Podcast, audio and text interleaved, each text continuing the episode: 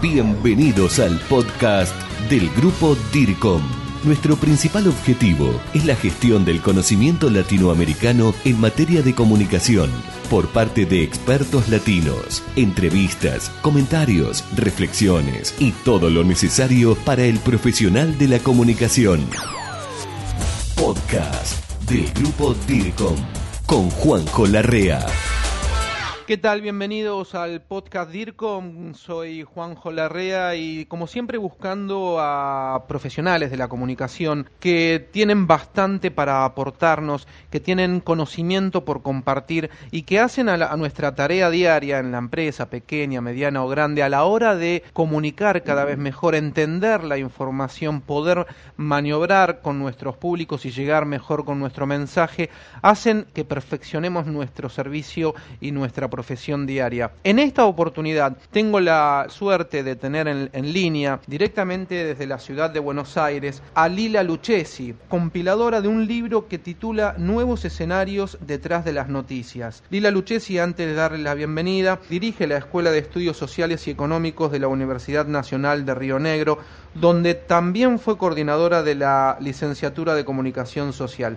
Lila, bienvenida y muchas gracias por brindarme este tiempo. ¿Cómo está? Hola Juan José, ¿cómo estás? Nuevos escenarios detrás de las noticias, agendas, tecnologías y consumos. Antes de mis preguntas, ¿a qué apunta este libro, Lila Lucchesi? Con un equipo de la Universidad de Buenos Aires, en este caso, porque yo sigo dictando clases en la UBA todavía, a pesar de mi trabajo en Río Negro, estábamos tratando de entender y comprender de qué manera impactan las nuevas tecnologías digitales en los modos de hacer periodismo, en los productos específicamente y en las formas en que se consume.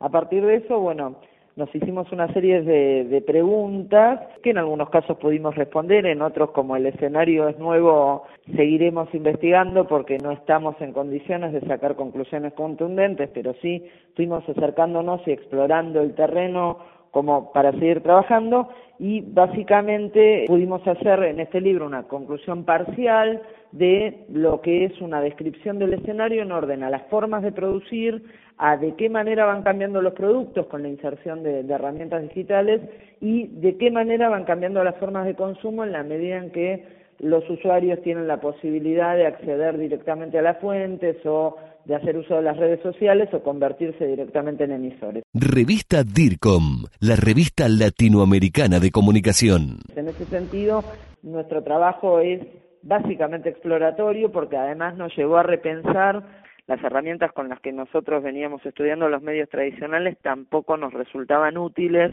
a la hora de empezar a, a estudiar los nuevos medios, con lo cual parte de nuestro trabajo también fue revisar cuáles eran las metodologías con las que nosotros estudiábamos los medios tradicionalmente y las necesarias para entender el nuevo fenómeno, con lo cual este doble objetivo que nos planteamos cuando iniciamos la investigación sigue en proceso porque nosotros estamos iniciando ahora un trabajo nuevo, pero eh, la idea fue ajustar los métodos para poder investigar con mayor precisión el nuevo fenómeno que se nos presenta y que parece que tiene para un largo rato de nuevas formas de trabajo. ¿Se le hace entonces cada vez más difícil comprender al profesional de la comunicación con sus públicos a la hora de difusión, trabajar con el antiguo paradigma que, era, que eran los medios tradicionales de comunicación y trabajar con los nuevos o con el, con el nuevo paradigma que tal vez todavía no esté desarrollado del todo por lo, por lo que estás diciendo para poder no solo comprender la información, no solo poder encontrarla y procesarla, sino también para poder difundirla. ¿Esto lo ves así? Bueno, por un lado se presentan algunos problemas porque se multiplica la cantidad de información y el proceso de selección es mucho más complejo.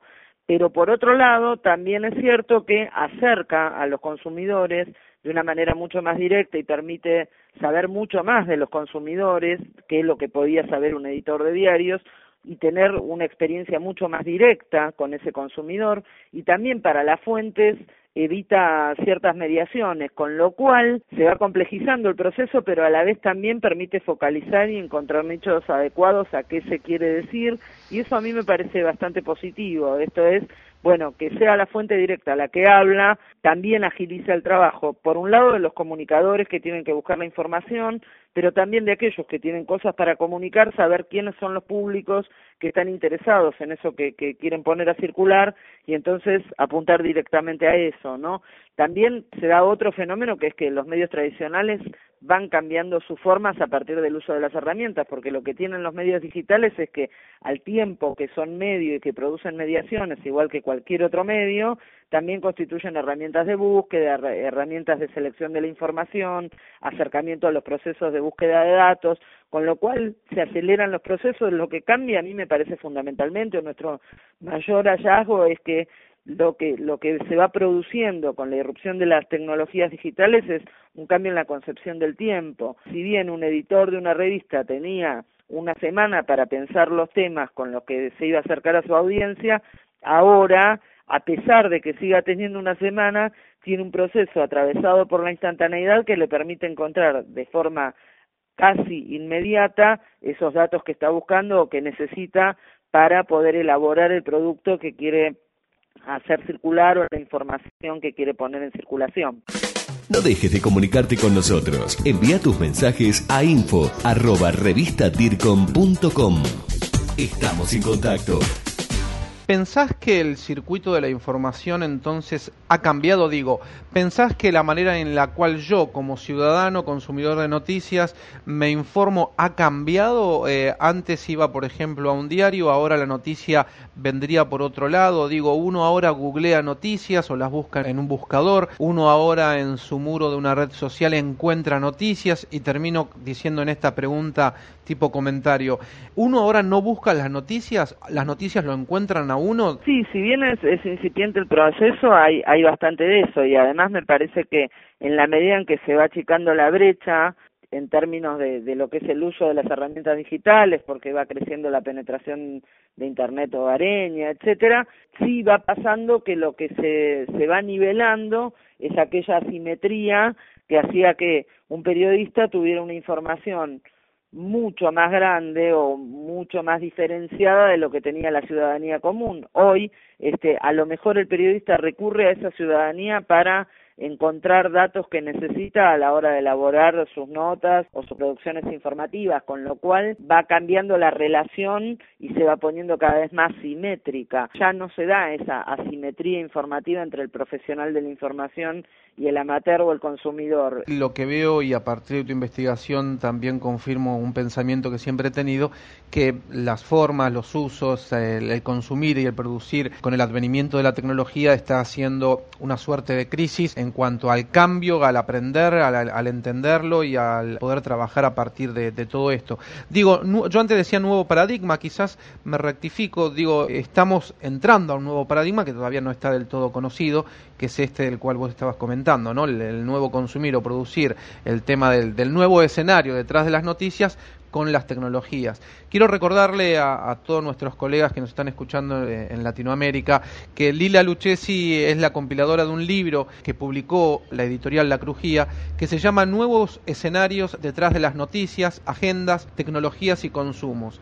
Para mí como profesional de la comunicación y con muchos años que he trabajado en empresa pública y o privada, creo que es esencial hoy poder repasarlo, leerlo, entenderlo, porque nos va a venir muy bien este trabajo que ha llevado adelante Lila Lucchesi a la hora de poder trabajar, de poder llevar adelante nuestra tarea diaria. Lila, no te robo más tiempo, quiero agradecerte estos minutos que nos has dedicado y con la pasión que hablas, que se te nota, te gusta mucho este tema y lo llevas por lo que percibo adentro. No, gracias a ustedes por permitirlo, por permitirnos este, compartir el resultado de un trabajo que es en equipo. Sí, realmente nos, nos encanta poder este, ir encontrando algunas invariantes que nos lleven a ordenar la manera de pensar el escenario que se viene para adelante. Lila Luchesi, si alguien quisiera contactarse contigo... Me pueden encontrar en Twitter, que es arroba Lila Luchesi, o si no me pueden encontrar en Facebook eh, con mi nombre en el perfil y, y ahí nos encontramos y podemos seguir charlando del tema. Crisis, responsabilidad social, marketing, relaciones públicas, publicidad, comunicación y mucho más. Esto fue el podcast del grupo DIRCOM. Hasta la próxima.